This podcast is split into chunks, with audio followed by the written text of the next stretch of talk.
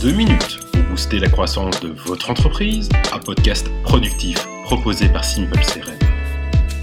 À quoi servent les forces de porteur J'en ai ras-le-bol Oh là là, à ce point?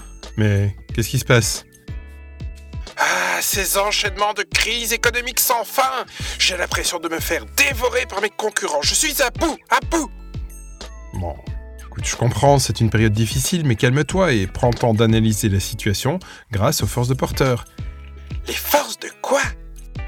Les forces de porteur désignent les cinq facteurs qui influencent la concurrence dans un marché et qui permettent de déterminer la position concurrentielle d'une entreprise.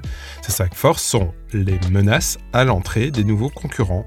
Cette force mesure la facilité avec laquelle de nouveaux concurrents peuvent entrer sur un marché et concurrencer les entreprises existantes.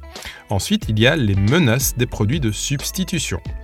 Cette force mesure la facilité avec laquelle des clients peuvent se tourner vers des produits de substitution qui remplissent les mêmes fonctions que les produits proposés par l'entreprise. Ensuite, il y a la rivalité entre les concurrents existants. Cette force mesure l'intensité de la concurrence entre les entreprises qui sont déjà présentes sur le marché. Vient ensuite le pouvoir de négociation des fournisseurs.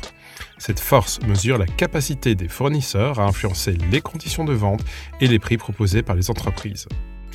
Enfin, le pouvoir de négociation des clients. Cette force mesure la capacité des clients à influencer les conditions de vente et les prix. Ah ouais, ok Euh, ça va demander un travail de fond, mais déjà le dernier point m'interpelle. Nos clients négocient beaucoup depuis le début de la crise et menacent de partir ailleurs. Donc on est menacé par les produits de substitution. C'est une idée de départ à creuser en effet. Tu pourrais par exemple ajouter une fonctionnalité unique à tes produits qui créerait une barrière à l'entrée et une grille de prix parfaitement ajustée qui rendrait impossible toute négociation. Je t'invite à prendre le temps d'analyser en profondeur chacune des forces de porteur et d'utiliser ce framework afin de renforcer ta position. Petite annonce rapide pour les auditeurs et auditrices du podcast, je me permets également de vous rappeler que nous existons sur YouTube.